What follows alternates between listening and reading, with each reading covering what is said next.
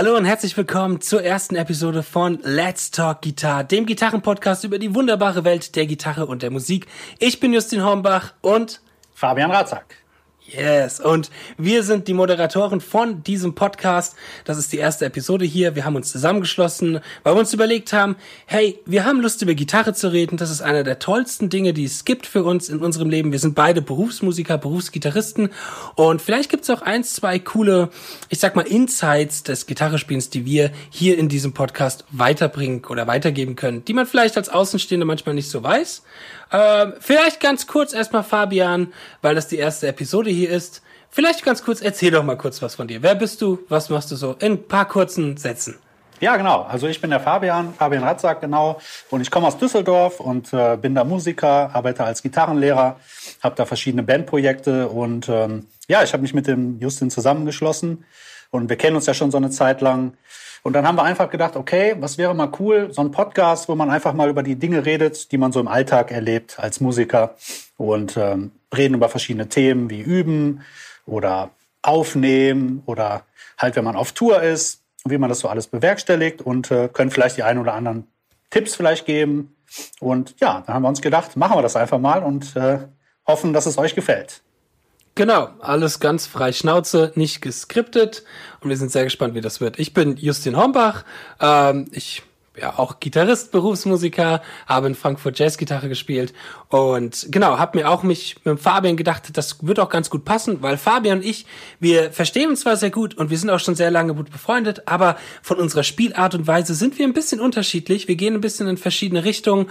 Und da dachten wir uns auch, das ist vielleicht auch mal ganz cool, zwei Moderatoren zu haben, die ein bisschen andere Aspekte des Gitarrespielens, ich sag mal, ähm, ja, bewerkstelligen und so dachte ich mir, das ist eigentlich eine mega gute Idee mit dem Podcast. Sowas wollte ich eh schon immer machen. Genau, worüber reden wir denn heute, Fabian? Wir werden heute über das Thema Üben. Wie übt man oder ähm, wie geht man die Sachen an? Weil viele ist halt so, dass ähm, viele denken, Üben ist gleich Spielen und da fängt es dann schon an, problematisch zu werden. Besonders wenn man dann Fortschritt machen möchte. Ich sag mal, natürlich in erster Linie will man spielen und Spaß haben, aber wie wir alle wissen, ist es ja oft so, ich meine, das kennst du, das kenne ich, das kennen alle. Man spielt irgendwas und denkt, hm, ja, irgendwie geht da noch mehr.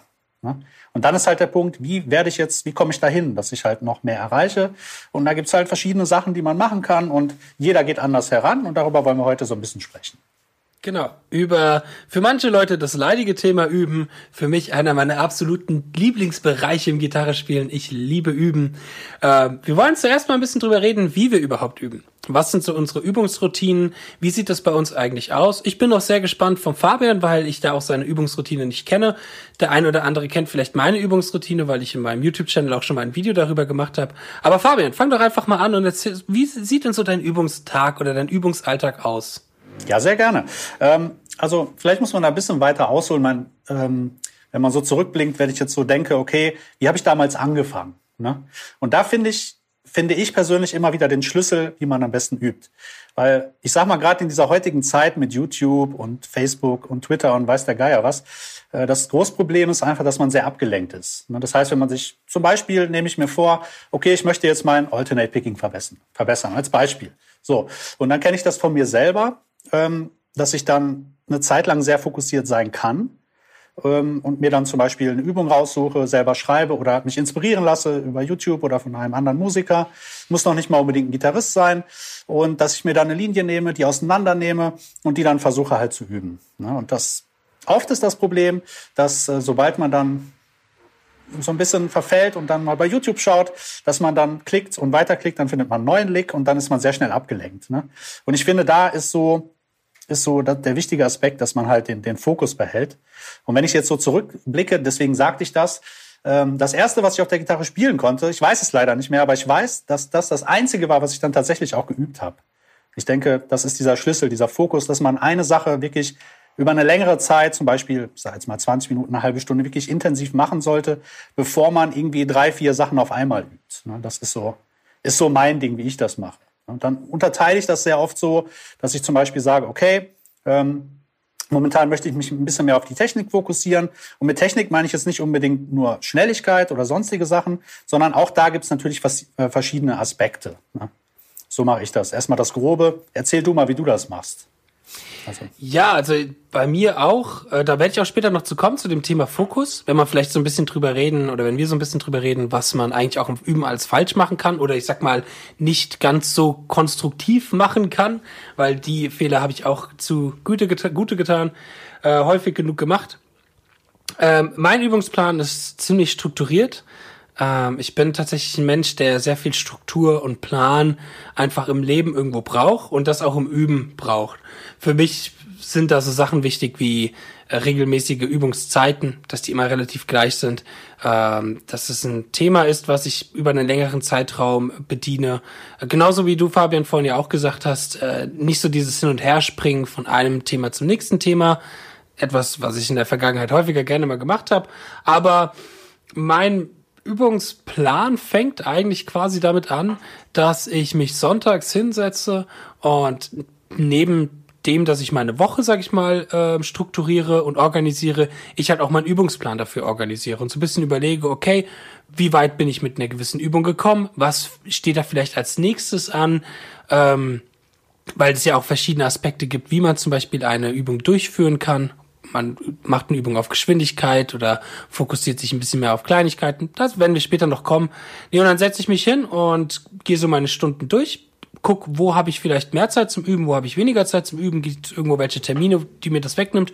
Aber dann gucke ich, dass ich so, äh, ich sag mal, zwischen vier bis sechs Stunden am Tag reinbekomme.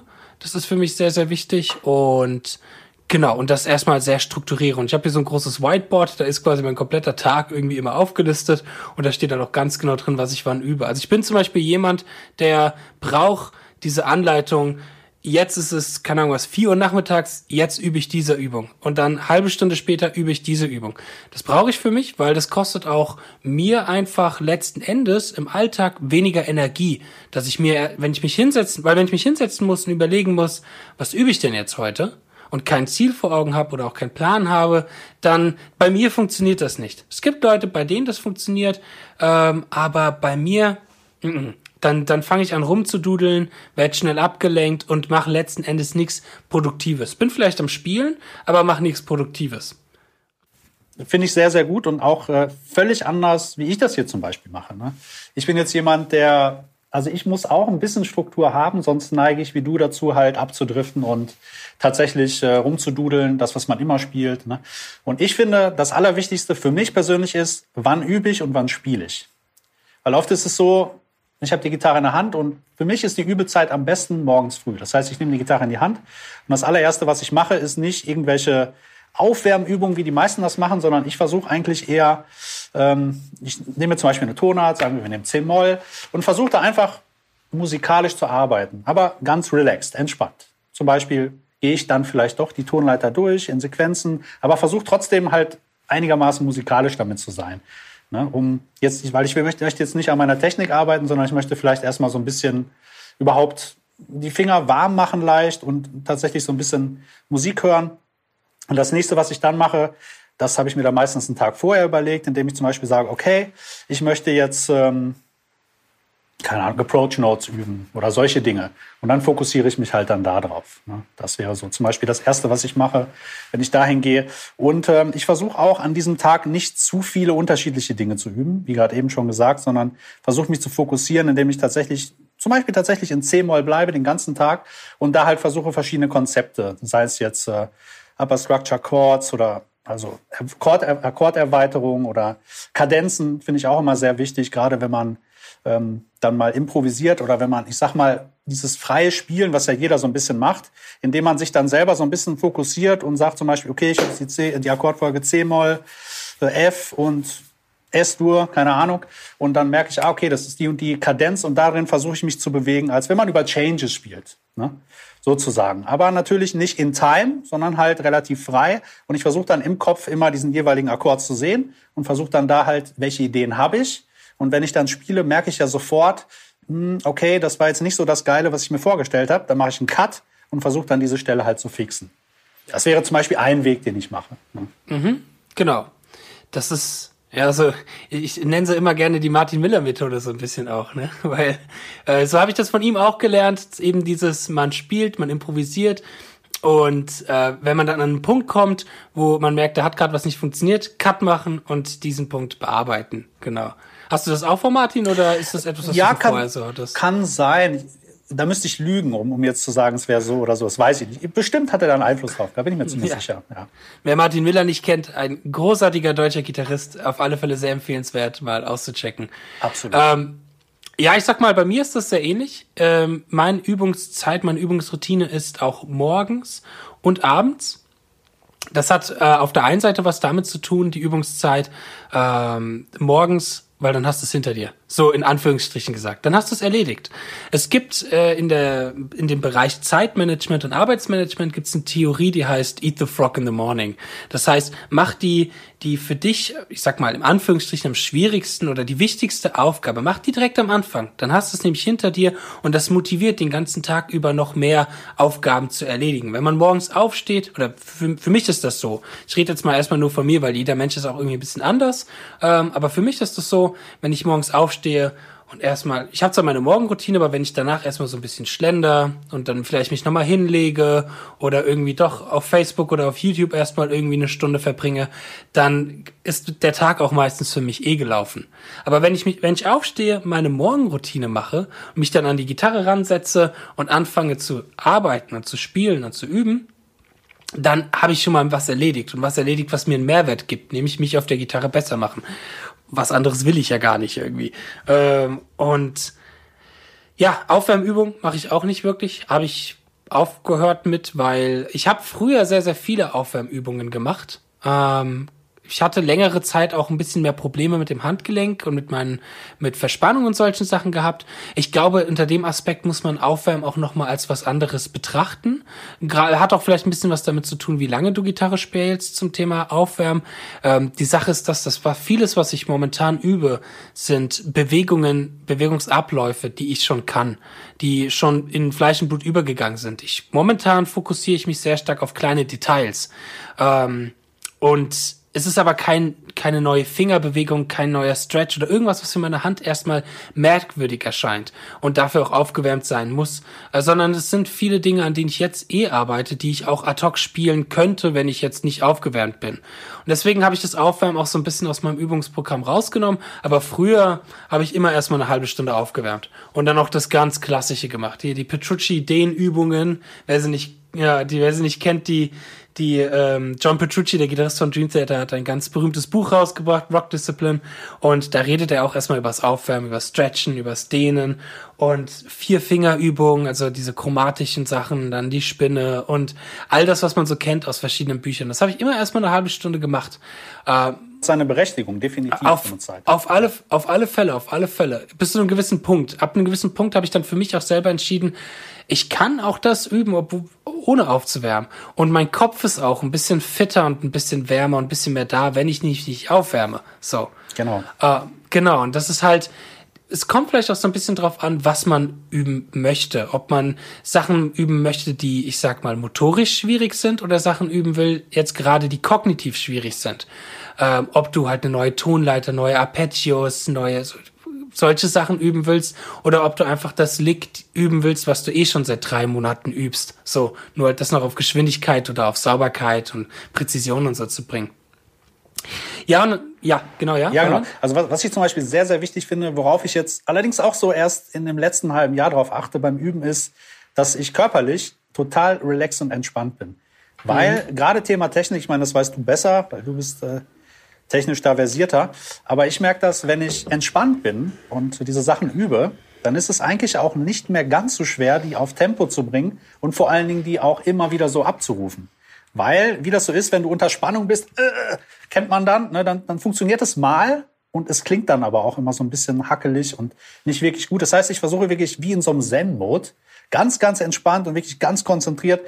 Ähm, das will keiner sehen und hören, wenn man das übt. Ja, aber du, du merkst das halt und ähm, dadurch wird, wird es definitiv besser. Zumindest bei mir. Also mir hilft das wirklich sehr gut. ne? Ja, nee, ist bei mir auch so. Hat bei mir genau dieselben Gründe wie bei dir auch, weil man einfach entspannter ist, weil es besser klingt. Es gibt auch ein paar Punkte, ein paar Dinge, die ich unentspannt übe, sage ich mal in Anführungsstrichen. Das sind aber, ich sag mal, kleine Bursts und wenn es darum geht, schneller zu werden. Weil da geht es dann darum, dass, der, dass dein Körper, damit er die Bewegung kleiner und schneller ausüben kann, braucht man erstmal eine gewisse Form von Anspannung. Richtig. Aber wenn ich jetzt zum Beispiel merke, ich will einen Lick dorthin üben, dass ich das auch musikalisch anwenden kann und ich merke, ich bin unentspannt, dann funktioniert das nicht. Da muss ich auch entspannt sein. Bei mir hat es noch einen anderen Aspekt, dass ich entspannt sein muss und ich sag mal auch die Umgebung des Übens hat so ein bisschen körperlichen Aspekt auch. Ähm, ich habe irgendwann gemerkt, dass mein Rücken mein Bauch Probleme macht, wenn ich lange geübt habe. Weil so wie man sitzt beim Üben, das ist auch oft einfach nicht deine, es ist eigentlich selten eine ideale Sitzhaltung. Ähm, Überleg auch, mal die lange Zeit auch, ne? Genau, und auch die lange Zeit. Ähm, auch, auch das, ich sag mal, das, das, die klassische Haltung hat bei mir auch zu Problemen geführt, weil bei der klassischen Haltung wenn dein Bein so weit oben ist, dann war bei mir, ich habe das mal von einem Physiotherapeuten checken lassen, den Muskel verkürzt und war nicht richtig irgendwie gedehnt und dadurch habe ich halt Rückenschmerzen zum Beispiel bekommen. Dass ich jetzt zum Beispiel mehr versuche mit so einem Kissen, äh, was ich auf mein Bein setze, dass ich immer noch die klassische Haltung beibehalten kann, aber mein Bein nicht hochsetzen muss. Ähm, oder auch generell, wie, wie, wie sitze ich? ich habe mich mal mit jemandem auseinandergesetzt äh, oder ein befreundeter Pianist von mir, der hat mal eine Ausbildung in der Alexander-Technik gemacht. Das ist ja nochmal gerade für Pianisten sehr wichtig, aber auch für alle Instrumente. Auf alle Instrumente kannst du es beziehen. Da geht's quasi darum, wie sitze ich eigentlich richtig beim Üben. Das ist erstmal ein bisschen ungewohnt und fühlt sich ein bisschen steif an, aber wenn man sich daran gewöhnt hat, dann merkt man echt, wie, wie locker man eigentlich wird und wie länger man noch durchhalten kann.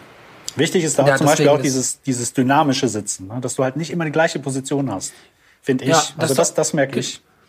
Genau, dass du halt auch mal dich, ich sag mal, ein bisschen bewegst im Sitzen. Manchmal tausche ich auch zwischen der klassischen und der normalen Haltung. Was für mich auch recht wichtig ist, dadurch, dass ich an vielen Blöcken auch irgendwie arbeite, ähm, ist, dass ich nach einer gewissen Zeit auch mal aufstehe, Pause mache, mal mich im Raum rumbewegen, am besten irgendwie frische Luft holen. Es ist so der Best-Case-Szenario. Ganz oft endet es halt leider damit drin, auch drin, dass ich dann doch nochmal schnell auf Facebook gucke und doch nochmal schnell eine Nachricht beantworte oder auf YouTube bin oder so. Ähm, aber mir ist es auch schon bewusst und wenn ich auch merke, oh, ich werde auch verspannt und mein Kopf macht auch nicht mehr richtig mit und alles, das kennen wir alle, dann einfach mal Fenster auf, rausgehen an die frische Luft, sich bewegen, vielleicht einen kleinen Spaziergang auch machen, 10, 15 Minuten und dann mit frischem Kopf und mit frischer Energie wieder weitermachen. Super Thema. Auch finde ich auch ganz, ganz wichtig, diese Pausen beim Üben. Weil ich sag mal, wenn du fokussiert bist bei einer Sache eine halben Stunde, dann brauchst du definitiv ein paar Minuten Pause. Der Kopf muss frei ja. sein. Und ich weiß nicht, ob das bei dir auch so ist. Du übst dann irgendwas. Ja. Irgendwann kommt dann der Punkt, wo gar nichts mehr geht. Und da mache ich dann einfach Pause. Wenn ich dann ein paar Minuten später wieder rangehe, dann merke ich, jetzt habe ich's. Ne? Mhm. Oder dieses Üben im Schlaf, dass es dann einen Tag später zum Beispiel funktioniert. Ja, genau, genau. Das ist auch ein sehr interessanter Punkt. Mhm. Dieses, ähm, was ich ganz gerne mache, ist, wenn ich eine einen Lick habe oder irgend, irgendwas habe, was für meine Finger ungewohnt ist. Was ich, wo ich lange brauche, um es unter die Finger zu bekommen, wo ich mich noch viel verspiele, weil die Finger noch nicht so genau wissen, wohin sie gehen sollen, dann stelle ich mir vor dem Schlafengehen quasi, ich leg mich ins Bett, mache die Augen zu, stelle mir ein paar Mal einfach vor, wie es ist, das auf der Gitarre zu spielen. Weil es klingt zwar erstmal merkwürdig, ich glaube, ich, glaub, ich habe das von Steve Vai. Steve Vai war so jemand, der das irgendwie verbreitet hat. Ähm, es klingt erstmal ein bisschen merkwürdig, aber äh, vieles, was wir spielen, oder eigentlich alles, was wir spielen, ist eine kognitive Sache. Absolut. Unser Kopf, unser Kopf gibt die Informationen an die Finger weiter. Also kann man durch das visuelle Vorstellen vom Wie spiele ich etwas auch seine kognitive Fähigkeiten trainieren. Und es ist super zum Einschlafen, weil ich gehe dreimal die Übung durch und schlafe dann wie ein Stein quasi. Aber das kenne ich auch mit den mentalen Üben. Das mache ich eigentlich auch ständig. Und ich erinnere mich so, wo ich in meiner Lehre war und dann vielleicht nicht ganz so viel Zeit hatte zum Üben, war das auch so, dass ich morgens eine Stunde zur Arbeit gebraucht habe und dann habe ich echt im Kopf die ganze Zeit geübt. Ich habe zum Beispiel 16. Gruppierung, wie zähle ich die richtig und solche Geschichten. Und das geht dann so, sage ich mal, einfacher in Fleisch, wie du schon gesagt hast, ähm, halt sehr, sehr wichtig, dass man eine Vorstellung hat von dem, was man eigentlich machen möchte. Ja. Wie, wie willst du zum Beispiel, wenn jemand noch nie Metal gespielt hat, ne? der kann äh, die besten Gitarren haben und Sounds und Amps und was weiß ich. Und äh, aber wenn er keine Vorstellung hat, wie Metal klingt, auch wenn der ein Metal Riff spielt, das klingt einfach nicht überzeugend. Ne? Mhm. Und das ist das halt. Du musst diese mentale Vorstellung haben. Genau, genau. Ja, es ist ein sehr, sehr guter Freund von mir, der Trompeter ist. Der hat mal so ein kleines E-Book geschrieben über mhm. genau diesen Bereich mentales Üben. Äh, und da geht's auch darum, dass ähm, er zum Beispiel eine Übung auch immer abwechselt, dass er zum Beispiel eine Übung einmal auf seinem Instrument spielt und dann zwei, dreimal in Gedanken. Und das habe ich letztens mit was gemacht, als ich mal Super. versucht, als ich mal versucht habe, auch das war auch da, was ich ganz gerne mache, ist, dass ich irgendwelche klassischen Sachen zum Beispiel nehme von Bach oder so und das mal auf die E-Gitarre übertrage, einfach nur um nochmal neuen frischen Wind und neue frische Ideen zu Ja. bekommen. Und da habe ich genau das mal angewendet und da ist mir auch aufgefallen, das ist auch gar nicht so einfach. Und das ist das geil. im Kopf. Ja, genau. Weil, weil du lernst halt tatsächlich, ich mache das mit meinen Schülern ständig, weil ich kenne das. Die spielen irgendeine einfache Melodie, sage ich mal, wenn es um Notenlesen geht. Und wenn ich die dann frage, jetzt sing doch mal die Melodie. Äh, keine Ahnung, wie die geht. Ja, das Ja. ist das. Wichtig ist halt einfach, man, man je, je besser du die Sache, das ist wie bei Songs. Irgendwann kann man die Songs mitsingen. Aber nicht, weil man sie geübt hat, sondern weil man sie so oft gehört hat. Genau, genau. Und da ist auch vielleicht auch wichtig, für sich selber auch so ein bisschen zu erkennen, was für ein Typ ist man. Ist man so der auditive Typ, wo viel über Hören passiert? Das ist mir aufgefallen, dass es halt da zwei Kategorien gibt, nämlich der auditive Typ und halt der visuelle Typ. Ich bin zum Beispiel viel mehr der visuelle Typ. Also für mich funktioniert vieles einfach durch visuelle Vorstellungen, durch Patterns, die ich da sehe. Da, da lerne ich gut. Das eine oder das andere ist nicht schlechter oder besser. Das kann man beides musikalisch super verwenden. Aber ich glaube, es ist gut und wichtig zu wissen auch, was für ein Typ ist man. Wie lernt Absolut. man eigentlich am besten und wie, wie funktioniert das eigentlich, dieses Ding namens Lernen und Üben? Es ist eh immer eine Kombination aus beiden, denke ich mal. Ja, genau. Letzten Endes ja. Ähm, was ich vorhin noch sagen wollte, ist, ich habe morgens meine Übungsroutine und ich habe abends meine Übungsroutine. Das hat was damit zu tun, und da möchte ich das auch gleich nutzen, um auf so einen weiteren Punkt auch noch zu kommen, ähm, dass ich zum Beispiel für mich weiß, oder ich habe für mich in den letzten Jahren, vor allem seitdem ich selbstständig bin, gelernt, mittags geht bei mir nichts. Da habe ich keine Energie, da habe ich da esse ich gut, da möchte ich rausgehen, Spaziergang machen, da möchte ich Mittagsschlaf machen, da möchte ich entspannen. Ähm, abends habe ich dann wieder Energie und morgens habe ich Energie. Das heißt, mir ist es auch sehr wichtig zu gucken, okay, wie habe ich eigentlich am Tag über verteilt Energie, um relativ gut üben zu können. Beziehungsweise mittags hat man auch viele Ablenkungen. Man muss vielleicht irgendwie einkaufen gehen, irgendwas besorgen, irgendwo hinfahren, Termin und so weiter und so fort. Vielleicht auch Schüler. Ähm, Deswegen weiß ich da für mich am besten üben, wenn ich nämlich meinen Plan mache, am besten üben kann ich morgens und abends. Wie ist es denn? Jetzt sind wir ja beide Berufsmusiker und haben, ich sag mal, verhältnismäßig viel Zeit zum Üben. Wenn wir jetzt aber die Situation haben, wir haben einen Schüler, der ist, ich sag mal, entweder Student, hat viel zu tun, viel für die Uni zu schaffen oder ist vielleicht zweifacher Familienvater, ist berufstätig.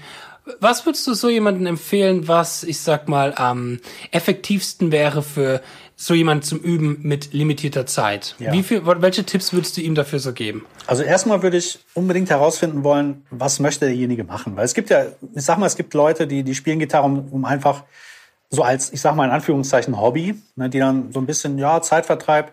Ich habe jetzt meine Gitarre und spiele so ein paar Riffs, okay, und habe daran Spaß und möchte auch gar nicht weiterkommen, möchte einfach nur so ein bisschen vor mich hin klimpern, sage ich jetzt mal.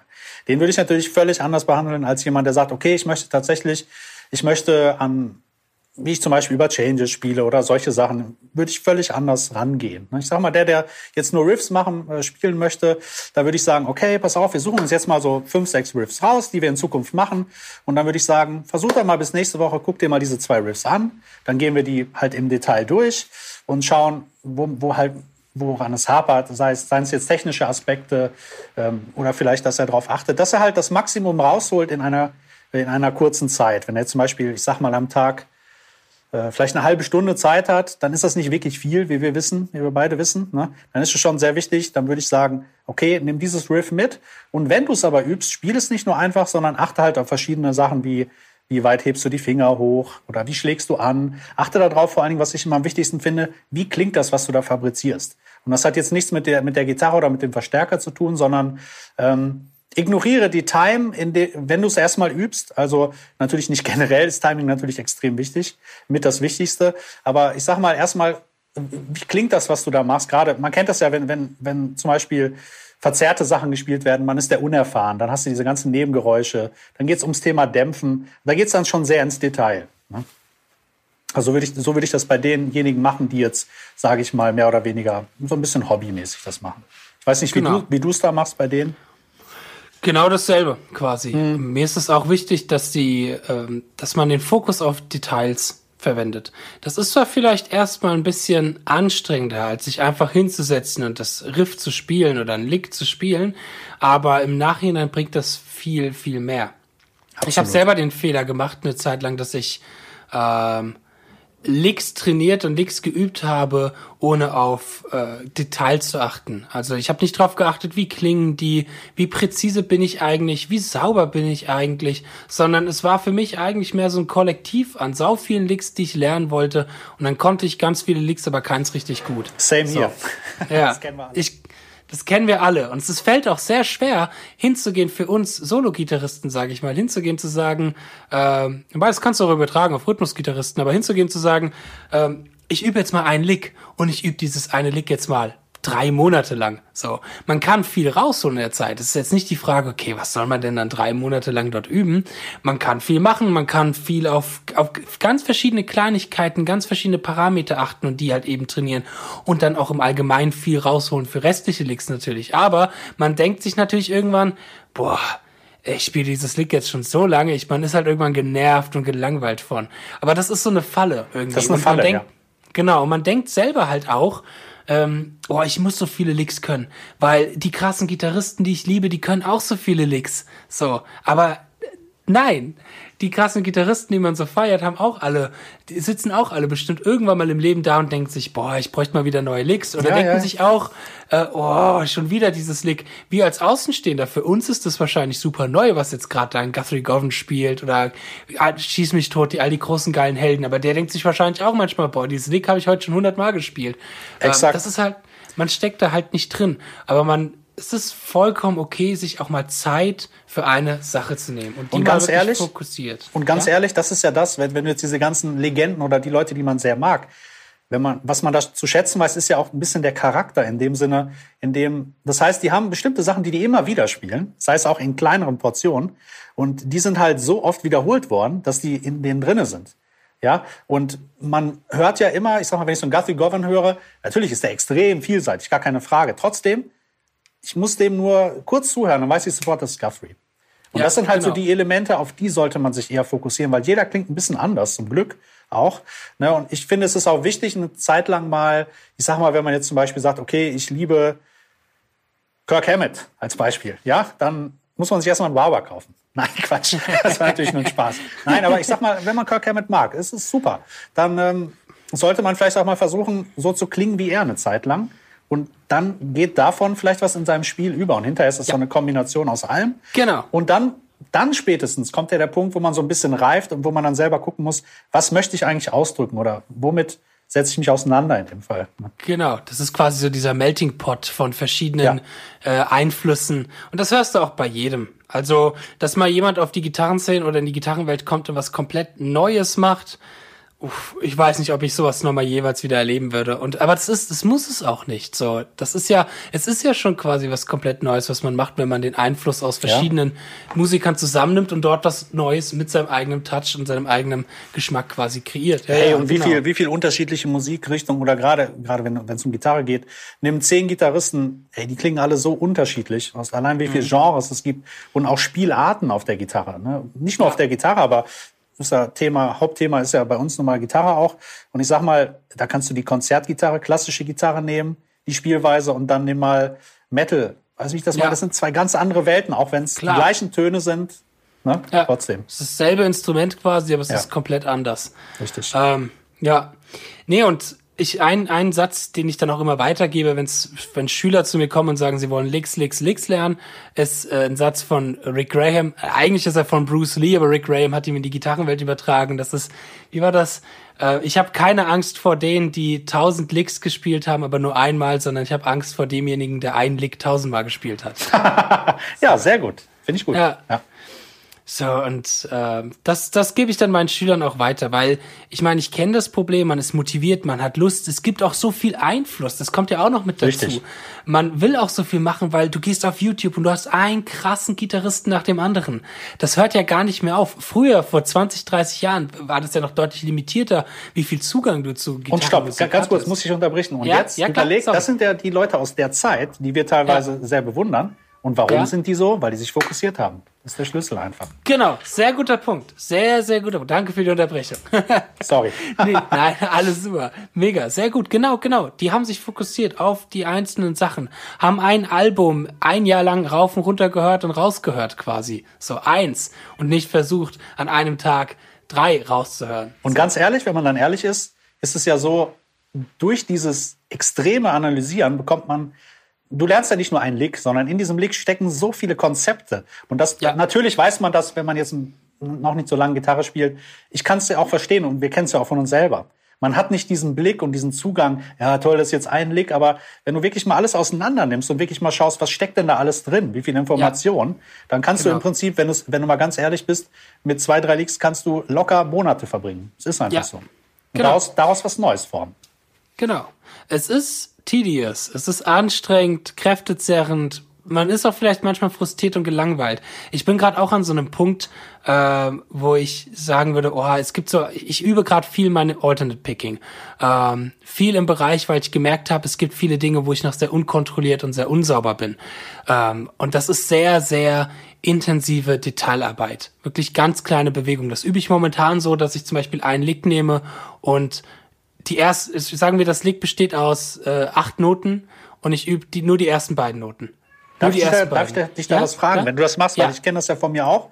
Ich mache das auch eine Zeit, aber ich merke, wenn ich dann gerade so was Technisches übe und versuche trotzdem locker zu bleiben, merke ich trotzdem, wenn ich das eine längere Zeit mache, dann kommen Verspannungen. Also wenn ich immer das Gleiche übe, ne? mhm. wie machst du es dann? Behältst du es trotzdem bei oder wechselst du den Fingersatz oder? Ich habe tatsächlich nicht den Punkt, dass ich okay. dann verspannt werde. Okay. Ich bleib dann ganz normal locker. Also ich übe, wenn ich jetzt zum Beispiel hingehe und, so wie ich es gerade gesagt habe, zwei, die zwei Noten von einem achtnotigen, nötigem, ach nee, wie sagt man das, einem acht-Noten-Lick äh, spiele, dann äh, mache ich dann natürlich Pausen dazwischen. Es ist mehr so wie Bursts auch. Also spiel die, Wartentakt, spiel es nochmal, Wartentakt. Und so baue ich das immer weiter auf. Mehr im kleinen Detail. Drei Noten, vier Noten, bis ich die acht Noten voll habe. Um wirklich auch jede Bewegung nachvollziehen. Oh, da ist mein kleiner Kater, also wenn ihr ein bisschen miausen mit der Kunde hört, lasst euch nicht davon stören. Das muss sich jeder der Podcast. Übt, der übt. Genau. Der übt sein Gesangsstimmchen. Kleiner. Ähm, nee, und das ist halt. Äh, lass mich mal kurz. Jetzt habe ich kurz den Faden verloren. Äh, Nee, genau, man trainiert dann halt damit durch, sage ich mal, die ganzen kleinen Bewegungen und auch jede Form oder man eliminiert jede Fehlerquelle, die da reinkommen kann. Aber es ist genau dieses Fokussierte, dieses Detaillierte. Das muss man jetzt nicht so extrem machen. Das ist auch jedem, sage ich mal, selber überlassen, wie tief man eigentlich gehen will. Ähm, aber auch im Großen und Ganzen, auch im Groben, würde ich jedem Anfänger auch sagen, bleibt erstmal im Fokus, bleibt dabei, dass sie detailliert übt und nicht versuchen, ich sag mal, äh, alle Metallica-Songs irgendwie innerhalb von einem Monat lernen zu können oder so, um es mal überspitzt zu sagen. Und, und es gibt ja ganz viel, das finde ich echt immer so extrem äh, beschämend und erschreckend auch, wenn man dann zum Beispiel, ich habe dann so einen Schüler und der sagt, ey, hier, ja wie, warum dauert das so lange? Hier, ich habe so ein Video gesehen, lerne 60 Licks in drei Minuten oder sowas. Ne? Und dann, ja. naja, das ist natürlich auch dann nicht sehr gut, wenn man auf sowas hereinfällt. Aber am Anfang, man versucht natürlich immer möglichst viel in möglichst kurzer Zeit es ist ja so die, die, das allgemeine Geschehen, was man so beobachtet im Leben oder in der allgemeinen Zeit, sage ich mal. So das Google-Prinzip nenne ich das immer. Du tippst was ein und bekommst direkt 100.000 Antworten. Ne? Das ist beim Gitarrespielen leider nicht so. Ne? Das ist eher ja. umgekehrt. Ne? Du ja. musst da schon mal äh, 2.000 bis 3.000 Mal tippen, um überhaupt eine Antwort zu bekommen. Ne? Ja, es ist so, ich sag mal, es gab, es gibt mal ein ganz schönes Bild, wenn du Informationen aus dem Internet haben willst, dann ist das wie, dass du eigentlich nur durstig bist und nur ein Glas Wasser brauchst, aber dann ganzen Hydranten zum Trinken bekommst, ja, wenn du einmal genau. bei Google was eingibst. Ja. Und so ist es halt auch, ja, klar, beim Gitarre. Und ja, man ist dann, man ist dann vielleicht auch schneller enttäuscht, weil man sich denkt, äh, krass, weil es halt so viel Information gibt. Man darf da echt nicht in diese Falle reinrutschen und sich äh, zu sehr, ich sag mal, ablenken lassen von so viel krassen Gitarristen. Man darf halt auch nie vergessen, dass auch die, auf. Genau, Scheuklappen auf. Und das aber, also das ist zwar cool, sich überall alles anzusehen, aber auch die krassen Gitarristen, die jetzt hochgekommen sind durch die YouTube-Ära, sage ich mal, sind auch alles Leute, die sich irgendwo fokussiert haben und dadurch ihren Absolut. Stil entwickelt haben. Richtig. Also ich kenne, glaube ich, keinen Gitarristen, der, der nicht sagen würde, okay, irgendwann habe ich mich so ein bisschen spezialisiert auf eine Sache. Es ist natürlich cool, ab in gewissen Punkten oder Phasen sich, ich sag mal, inspirieren zu lassen von verschiedenen Musikrichtungen. Ähm, dass man mal so ein bisschen was aus dem Jazz übernimmt oder aus dem Rock, ein paar Blues-Licks und so. Ey, ist immer wichtig. Aber ähm, ich glaube, den Fehler, den viele dann machen, ist, dass sie halt die krassesten Country-Spieler werden wollen, die krassesten Bebop-Spieler werden wollen und gleichzeitig äh, Donna Lee in Sweep Arpeggios äh, austappen wollen oder ja. so, weißt du? Und dann noch ein bisschen slappen wollen und. genau, genau. Genau, das, das ist dann einfach, einfach too much. Ne? Ja. Eine ganz wichtige Sache, wo ich zum Beispiel ähm, eine Menge von gezogen habe und immer noch ziehe, ist, es gibt, Victor Wooten kennst du und man kann, der, der, eine hält was von seinen Methoden, der andere nicht, wie auch immer. Ich aber viel. Gibt, ich auch sehr viel. Und es gibt zehn Punkte, die er anspricht. Ne? Und diese zehn Punkte, die stehen bei mir auf einem Blatt. Ich lese einmal mhm. vor, also es ist Artikulation, Tondauer, dann Technik, Gefühl, Dynamik, also laut leise, Klang, Noten, Rhythmus, Tempo, Phrasierung, Pausen und ich finde das Allerwichtigste zuhören. Und das mhm. sind diese Punkte, die nehme ich mir, egal was ich übe. Sobald mhm. ich merke, okay, irgendwo hapert's, dann schaue ich da drauf und sehe, okay, ich habe jetzt diese, diese eine Linie oder ich habe diese drei Töne und wie kann ich die jetzt gut artikulieren zum Beispiel? Oder wie kann ich den Klang verändern, ohne an meinem Amp rumzuschrauben, sondern wie mhm. mache ich das mit meinen Fingern? Und das sind alles so Dinge, wenn man die berücksichtigt, glaube ich, kommt man eine ganze, ganze Menge weiter, als wenn man, es ist nicht die Masse, es ist die Klasse. Ja. ja. Ich würde noch einen elften Punkt hinzufügen. Und der wäre? Einen sehr, sehr, sehr wichtigen Punkt. Spaß haben. Ja, absolut, Dabei. absolut, ja. Das ist der Dabei. wichtigste sogar. sobald, sobald man merkt, dass es einem keinen Spaß macht und ich sag mal jetzt auch noch eben gerade für die Hobbymusiker. Ich meine, ich als oder wir als Profis, wir haben kommen immer mal in Situationen, wo uns etwas keinen Spaß macht, aber es hat irgendwo auch einen beruflichen Mehrwert, dass wir da jetzt gerade was üben, uns vielleicht für einen Gig vorbereiten oder aber warum? solche Sachen. Du spielst doch bestimmt gerne Wonderwall oder nicht? Ich, Einmal Spaß. Ey, ich, ich habe mal in der Top 40 Coverband gespielt. Da musste ich in einem Abend dreimal atemlos spielen von Ja, so ist ja. das halt. Ne? Da muss man, ja, so ist, da muss man halt also, Profi sein. Ne? Genau, genau. Da muss man genau seriös sein, Profi sein und ich bin danach auch ausgestiegen. ich gesagt habe, nie wieder. nee, aber wir kommen immer, also auch bei, wenn man nur das macht, was man liebt, ähm, man kommt immer an die Hürde ran, dass es einem keinen Spaß macht. Aber wenn man jetzt, sage ich mal, mit dem Instrument anfängt, wenn man äh, Hobbymusiker ist und da halt eben noch nicht so drin ist und man kommt an einen Punkt, wo einem etwas keinen Spaß macht, erstmal zur Seite schieben. Erstmal zur Seite schieben. Man kann, Absolut. man hat so viel Zeit in dieser Welt, wenn man noch nicht so Spaß dran hat, jetzt gerade irgendwie die Apaches zu lernen. Vielleicht hat man ja in zwei Jahren Spaß daran. Genau. Wenn man gerade mehr Spaß dran hat, wenn man gerade mehr Spaß dran hat zu improvisieren, als dass man das Paul Gilbert Lick lernt, dann soll man halt erstmal seine Improvisation üben und daran arbeiten. Absolut. Das Wichtige ja. ist am Anfang, dass man Spaß dabei hat und dass man sich auch von niemandem vorschreiben lässt, äh, was man üben soll. Das hatte ich, die Anekdote will ich noch kurz sagen, das hatte ich mal gehabt, als ich mich äh, vor ja, ich habe mich 2010, 2011 auf die Hochschulen vorbereitet und habe doch immer wieder Gitarrenunterricht genommen bei Dozenten von Hochschulen. Und ich war bei einem Gitarrenlehrer, der zu mir wirklich ins Gesicht gesagt hat, äh, gesagt hat, dein ganzen Technikkram, alles, das, das war falsch, das hättest du nicht üben sollen. Das war falsche, falsche Material, falsches Material, was du geübt hast. Okay. So. Du hättest, du hättest lieber Swing Feeling üben sollen und Phrasing üben sollen. Das hätte dir mehr gebracht. So, und dann war ich da auch so ein bisschen, ich war natürlich erstmal so ein bisschen fertig, weil klar, wenn dir das so ein krasser Gitar also so ein Gitarrist, der du schon krass, ganz krass findest, sagst, dann denkst du dich auch erstmal, okay, habe ich jetzt wirklich falsch geübt die letzten zwei Jahre? Aber nein, ich habe das geübt, was mir Spaß gemacht hat. Wenn ich was geübt hätte, was mir keinen Spaß gemacht hätte, wer weiß, ob ich dann jemals weiter ein Gitarrist geworden wäre. Und den ganzen Phrasing-Kram, den habe ich dann später geübt. Den habe ich dann während, während meines Studiums, sage ich mal, geübt. Als ich dann auch einen äh, emotionalen Bezug und einen emotionalen Mehrwert dazu hatte und auch gemerkt hat, oh, es ist geil, so ein Mike Stern Lick zu lernen und da dort auf Phrasing und auf äh, Swing Feeling oder so zu achten. Ähm, aber es ist erstmal sau wichtig, dass man gerade am Anfang das übt, was einem Spaß macht, weil ansonsten geht die Motivation ganz schön schnell floten. Das ist das Allerwichtigste. Das hast du sehr gut gesagt. Also finde ich auch. Ähm, ohne den Spaß, ich meine, ich merke es auch an mir selber. Ich hatte auch mal so Zeiten, da wollte ich auch alles Mögliche aufsaugen wie so ein Schwamm. Ah, hier gibt's was Geiles und hier Brent Mason, neues Solo, muss ich mir rein auschecken. Und äh, da hat Petrucci was gemacht, das will ich mir auch auschecken und alles möglichst zur gleichen Zeit. Man darf ja eins nicht vergessen, das sind ja völlig andere Welten, die aufeinander prallen. Ne? Natürlich, mhm. Töne sind da und wie auch immer. Es hängt alles zusammen, ist musikalisch, aber die Spielweise ist eine andere, das Feeling ist ein anderes. Und ich sage mal, alles braucht seine Zeit. Und wenn du dich ne, wirklich da wieder fokussierst, eine längere Zeit, dann kannst du da was auch gewinnen. Und dann hast du halt einen gewissen Einfluss daraus und dann einen gewissen Einfluss hiervon und äh, dann verschmilzt das halt. Ne? Aber wie gesagt, zu viele unterschiedliche Dinge auf einmal würde ich mir niemals vornehmen. Auch nee. würde ich keinen empfehlen. Ne? Nee. Ähm, ja, was würdest du denn sagen, wenn du mal in so eine Phase kommst, wo du mal, was, was ja auch passieren kann, mal wirklich keine Lust aufs Üben hast? Wie gehst du damit um? Hast du da irgendwelche Methoden, um dort ein bisschen aus so einem kleinen Loch vielleicht wieder rauszukommen? Hast du irgendwelche Inspirationsquellen oder sagst du dir dann wirklich mal, okay, dann mache ich jetzt halt auch mal eine Woche Urlaub und Pause und vielleicht kommt es dann von alleine, der Drive?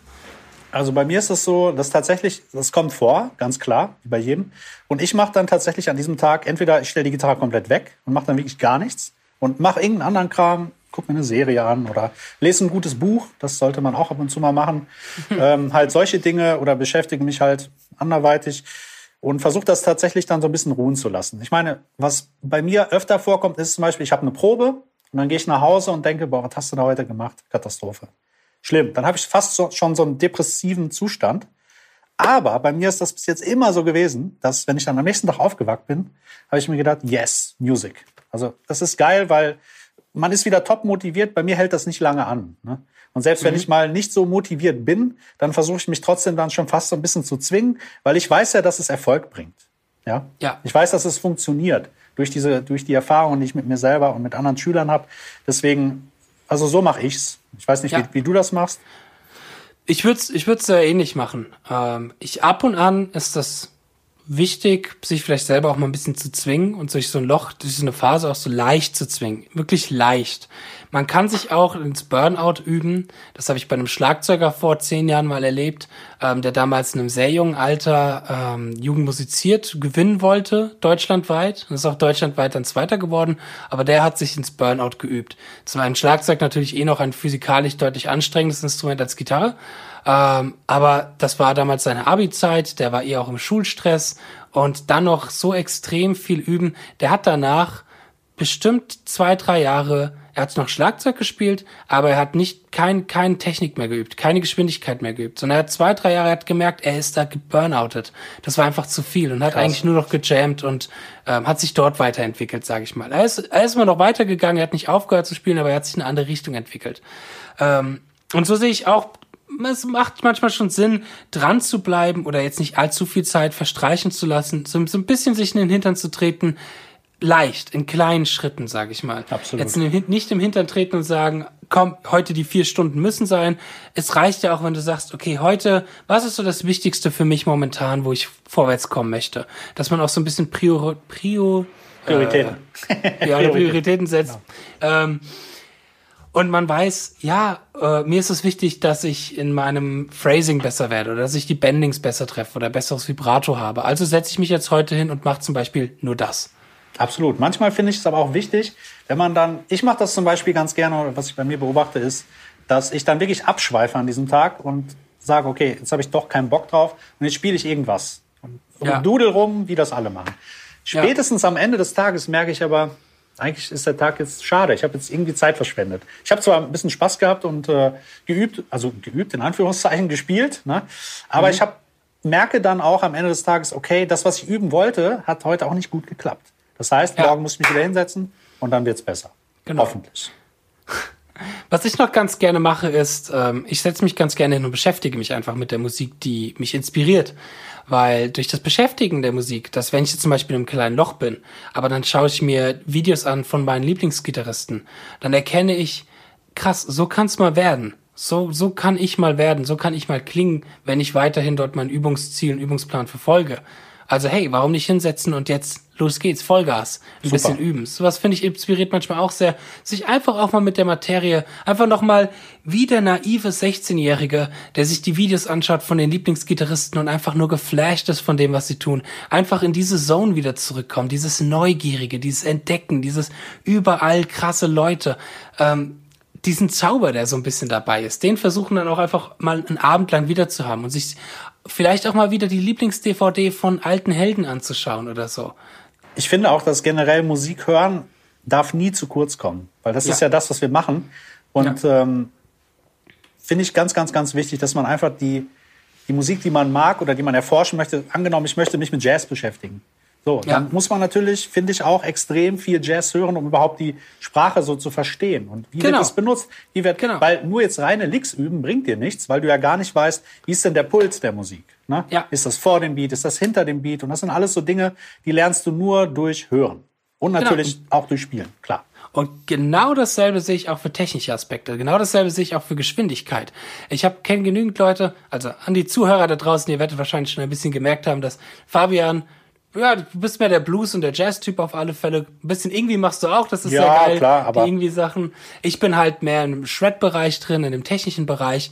Ähm, und ich habe das bei manchen Schülern von mir erlebt, die zum Beispiel aus dem Blues kamen, die aus dem Funk kamen oder aus dem Pop kamen, die gemeint haben, boah, die haben Lust, jetzt richtig schnelle Licks zu spielen aber halt noch nie ein Paul Gilbert Album gehört haben oder noch nie irgendwie Album gehört haben oder Petrucci oder wen auch immer, aber noch nie sich mal musikalisch und vom Hören mit diesem Schnellspielen beschäftigt haben, wie das eigentlich klingen kann. Und äh, ich weiß nicht, ich finde das auch dort so wichtig. Und ich glaube auch, das ist ein Grund, warum ich ein bisschen schneller in, ich sag mal, solche technischen, affinen Sachen reingerutscht bin und vielleicht ein bisschen schneller äh, dort Erfolge gehabt habe vom Lernen her als andere. Nicht, weil ich talentierter bin, aber einfach nur, weil ich diese Musik damals mit 14, 15, 16 rauf und runter gesuchtet habe. Das ist das Wichtige, ja. Ja, ja ich habe nichts anderes gehört, außer wenn außer Gitarrensolo und Geschwindigkeit. Wenn es irgendwo ein Album gab, wenn ich, also du hättest mir als 16-Jähriger ein Album hinschmeißen können mit dem besten Songwriting, den geilsten Stimmen, dem geilsten Sound. Wenn kein Gitarrensolo dabei gewesen wäre, ich jetzt weggeschmissen. Hätte gesagt, ja. langweilig. Ja, ja, klar, das ist natürlich so. Ja. Das, das hat auch sehr, hast du super gesagt, das hat sehr viel auch damit was zu tun, womit man aufwächst, was man, und vor allen Dingen, was man extrem viel hört auch. Ne? Ja, ja, und dann im Jazzstudium habe ich viel Jazz gehört, habe da meine Liebe zu entwickelt, sage ich mal. Und das hat mir auch, ich habe vor dem Jazzstudiumgang schon mal versucht, so ein bisschen Jazz zu lernen, aber da bin ich mehr gegen eine Wand gefahren. Das fing bei mir erst richtig an, dass ich Jazzmusik verstanden habe, als ich es gehört habe, letzten Endes. Und dann habe ich aber auch nach dem Jazzstudiengang den Schritt für mich auch gemacht und gesagt, oh, jetzt gehe ich aber auch wieder zurück zu meinen Wurzeln und spiele jetzt halt noch mal wieder ein bisschen mehr Metal-Gitarre so und hab mal wieder sowas mehr geübt, ja. Was würdest du denn sagen, wenn du jetzt dein 14-jähriges oder 15 oder wann hast du Gitarre angefangen, Gitarre zu spielen? Ich habe, glaube ich, mit 13 angefangen. Okay, 12, oder, 12 oder 13, so in dem Dreh. Also wenn du jetzt kleinen Fabian vor dir hättest mit seiner Gitarre. Was für eine Gitarre hattest du damals? Am Boah, ich hatte damals, am Anfang habe ich so eine Western-Gitarre gehabt mit so einer mega Seitenlage, die eine Katastrophe war reden wir nicht über die, sondern ich hatte mhm. dann von Hona the Prince, das war so eine Schule, Schülergitarre so aus, aus der Musikschule, ähm, eigentlich eine ganz coole Gitarre, so, so Telecaster-mäßig so ein bisschen. Cool. Das war so meine erste. Was war deine erste? Also, äh, eine Hagström, die ich von meinem okay. Vater quasi geerbt habe. Cool. Ähm, ja, aber jetzt stell dir mal vor, du hast kleinen Fabian mit seiner Hona Telecaster da. Was würdest du ihm sagen, Junge, das musst du unbedingt anders machen beim Üben? Hm, das ist so schwer, weil Tja, also vielleicht einfach mehr Fokus setzen, das würde ich, glaube ich, mhm. mir selber sagen. Das heißt einfach konzentrierter dranbleiben. Ja. Aber wenn ich ganz ehrlich bin, ich finde diese Entwicklung ganz gut, weil ich, man muss auch gewisse Sachen einfach mal da muss man scheitern. Man muss das ist wie im Leben. Ne? Du kannst nicht das perfekte üben, gibt's nicht. Es gibt auch nicht äh, das perfekte, äh, so wird's gemacht, sondern es gibt immer mehrere Wege. Ne? Mhm. Ich glaube, es ist einfach nur wichtig, dass man auf, auf dem Pfad bleibt und nicht zu sehr abdriftet. Das würde ich mir selber sagen. Konzentriere dich auf deine Sache. Ich hätte vielleicht, ähm, wenn es danach geht, ähm, weiß ich nicht, weil Banderfahrung habe ich auch gesammelt. Vielleicht einfach einfach mehr mit anderen Leuten spielen, finde ich ganz wichtig. Mit anderen mhm. Musikern, nicht nur für sich selbst. Schön. Auch schön, dass, dass man den Pfad bestreiten muss und auch mal hinfallen muss. Ich, ich würde sagen, üb mehr Legato, deine linke Hand ist total furchtbar. Sehr gut. ja, dann würde ich vielleicht, dann würde ich sagen, okay, üb mehr Alternate Picking. Das würde ich dann, okay, dann. dann. Nee, nee, ich würde, ich würde das auch so sagen und ich würde auch, ich, vielleicht würde ich sagen, hab mehr Geduld. Wer hastig läuft, der fällt, drum eile nur mit Weile. Es sprach schon einst Shakespeare. Ja, ähm, so. Deswegen ein bisschen mehr Geduld haben, weil es, es ist vollkommen okay, sich die Zeit zum Üben zu nehmen. Und wir haben so viel Zeit. Also auch wenn jemand erst, wenn jemand jetzt hier zuhört und ich sag mal Mitte 30 ist oder Anfang 40 ist und gerade angefangen hat, ihr habt auch noch so viel Zeit. Und nehmt die Zeit, weil ich habe viel mehr Schüler erlebt, die daran gescheitert sind, dass die innerhalb von einem Jahr extrem viel erreichen wollte. Was man, man kann in einem Jahr extrem viel erreichen mit Struktur und Systematik und einer gewissen Motivation. Aber wenn man halt dann das, den Fleiß und das Üben nicht mit reinbringt und halt nicht so viel übt am Tag, dann ist das schwieriger. Aber dass man halt auch mal sagt, okay, in fünf Jahren will ich das erreichen oder in acht Jahren will ich das erreichen. Das muss nicht ein Jahr sein. Man, so. man muss auch aufpassen, weil ich sag mal, auch wenn es nur so ein Standardspruch ist, aber jeder Mensch ist halt auch anders und jeder lernt anders, jeder übt anders, jeder empfindet auch anders. Ne? Und ich sag mal, es gibt dann diese ganz, ganz strukturierten Menschen. Sag mal, du bist ja auch sehr, sehr strukturiert. Ja. Ich, ich eher nicht so. Und ähm, trotzdem trägt es ja bei, bei uns beiden, funktioniert es ja irgendwie ein bisschen. Also zumindest genau. ähm, kommen wir da einigermaßen zurecht. Und ich sag mal, das ist halt wichtig, dass man sich selber findet und sich selber auch treu bleibt. Weil ich habe zum Beispiel auch mal probiert, auch aufschreiben, ja, okay, jetzt habe ich hier eine, eine, eine Liste, jetzt habe ich mit 20 Sachen, jetzt übe ich 10 Minuten das und eine Viertelstunde das, aber das ja. funktioniert bei mir überhaupt nicht. Null. Ja. Das geht gar nicht. Ja, selber herausfinden, was ist man, was ist man da für ein Typ? Und das ist mir auch wichtig, wenn ich äh, Gitarrenschüler in meinem Gitarcoaching-Programm habe und mit denen durchgehe, was für Ziele haben die und so ein bisschen eine Bedarfsanalyse mache. Auch so ein bisschen schon mal gucken, okay, wie üben die? Wie lernen die? Was sind das so für Menschen und für Typen? Und da habe ich auch genau beide Menschen. Da habe ich in einen, einen Schüler, der braucht klare Struktur, der braucht auch klare Ansagen. Dem kannst du nicht sagen, hier hast du eine 251, improvisier mir nächste Woche mal ein Solo drüber, sondern du musst du sagen, hier hast du eine 251, das sind die Arpeggios, die kannst du so tappen, die kannst du so sweepen, viel Spaß. Genau. Das übst du jetzt bis 180 BPM, 32. äh, bis nächste Woche. ja, genau. Ähm, das heißt, das muss man auch, wir als Lehrer müssen das auch immer, immer checken bei dem Schüler. Wie lernt eigentlich ein Schüler? Wie, um dem da auch so ein bisschen Unterstützung zu geben. Und das Schöne ähm, ist auch, man selber lernt so wahnsinnig viel. Selbst von, von ja. jemandem, der die erste Stunde kommt. Du kannst so viel lernen von jedem. Deswegen finde ich, finde ich, es ganz wichtig, dass man immer offen bleibt und versucht, einfach auch zu schauen. Manchmal lernst du auch Dinge, wenn du sie erklärst. Das klingt jetzt total banal. Aber mir, mir ging das früher sehr oft so mit, mit theoretischen Klar. Konzepten. Ich mhm. habe es mir gerade erst erlesen, bringe es bei und denke, jetzt habe ich es verstanden. Genau. Beim genau. Erklären. Ja. Schön dem Schüler vorgaukeln, dass ja. du es kannst. genau, exakt.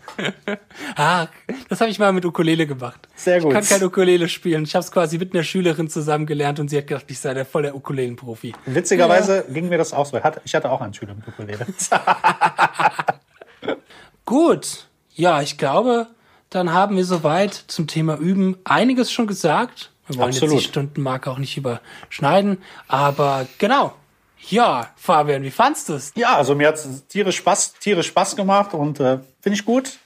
Ähm, ich hoffe, ihr konntet ein bisschen was davon mitnehmen und euch hat Spaß gemacht und ja, gerne Feedback. Ne? Sagt, was hat genau. euch gefallen und was, über was möchtet ihr gerne vielleicht hören oder wo kann man sich drüber unterhalten. Das finde ich ganz, ganz wichtig. Ne? Genau, genau. Einfach auch mal Themen in den Raum werfen. Ganz egal, wo ihr das jetzt hört. Wie wir das alles jetzt auch veröffentlichen, müssen wir gleich nochmal besprechen. Aber ich sag schon mal, ihr könnt ja unsere Facebook-Seite schon mal liken und vielleicht auch auf Instagram folgen. Mal gucken, ob das alles kommt. Aber ich glaube, wir werden versuchen, dort nochmal ein bisschen was einzurichten. Mir hat's auch sehr viel Spaß gemacht. Ich hoffe, ihr konntet was mitnehmen. Wenn ihr Fragen habt oder so, immer wie über uns oder über das Thema.